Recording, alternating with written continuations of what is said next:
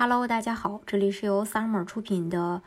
澳洲移民，我是 Summer，欢迎大家在听节目的同时发弹幕、写评论。想了解更多移民资讯，请添加微信幺八五幺九六六零零五幺，或关注微信公众号“老移民 Summer”，关注国内外最专业的移民交流平台，一起交流移民路上遇到的各种疑难问题，让移民无后顾之忧。根据悉尼晨报的报道，最近澳洲总理莫里森打算对入境澳洲与澳籍未婚妻、未婚夫、配偶和事实伴侣结婚的外国人数量设置一个上限。目前，国会正在强行规定外籍配偶上限这一议题展开辩论。去年，莫里森政府把永久居民配额削减到十六万，相比二零二一二年到二零一四年的高峰期，减少了三万。根据移民法的第八十七条的规定，如果在一个财政年度可以批准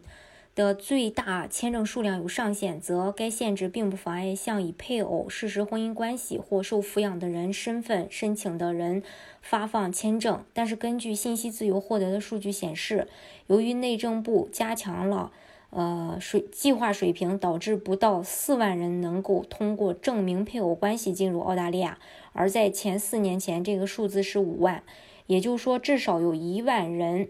呃，会因为这个配额的限制，并没能获得配偶签进入这个澳洲。内政部的一份文件中写道，政澳洲政府每年都会宣布移民计划水平作为预算的一部分。规划水平呢是指示性的，并在整个计划年度内进行审查，以反映经济条件的变化和对地方的需求。虽然本财年政府发放了三万九千七百九十九份配偶签证，达到了预期的规划水平，但积压的准结婚签证申请人却井喷式的增长到了将近九万人。嗯，工党议会员 Hill 表示，莫里森和他的议员。呃，成员只懂得躲在办公室里不解决签证问题，导致现在许多签证周期过长而无法批复。另外，澳洲配偶绿卡的门槛其实很低的。根据《每日邮邮报》的报道，一九九六年，当时，呃，霍华德政府引入为期两年的配偶临时居留签证，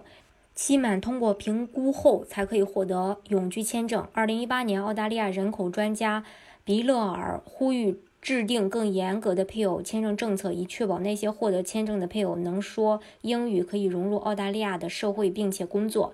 因为调查发现，澳大利亚现行配偶签证政策存在滥用现象。澳大利亚人担保海外配偶的门槛很低，任何年龄十八岁以上的居民都可以作为配偶签证担保人，对配偶的财务能力或财务安全也不做任何评估。根据现行的政策，失业人员也可以做配偶签证担保人，哪怕他们没有工作，可能依赖。呃，这个福利去生活，这就意味着纳税人不仅要为担保人买单，还可还可能呢要为这个担保人的配偶去买单，因为澳洲政府不会对配偶签证申请人融入澳大利亚社会的能力做出评估，比如说是否会说英语，是否拥有任何的技能。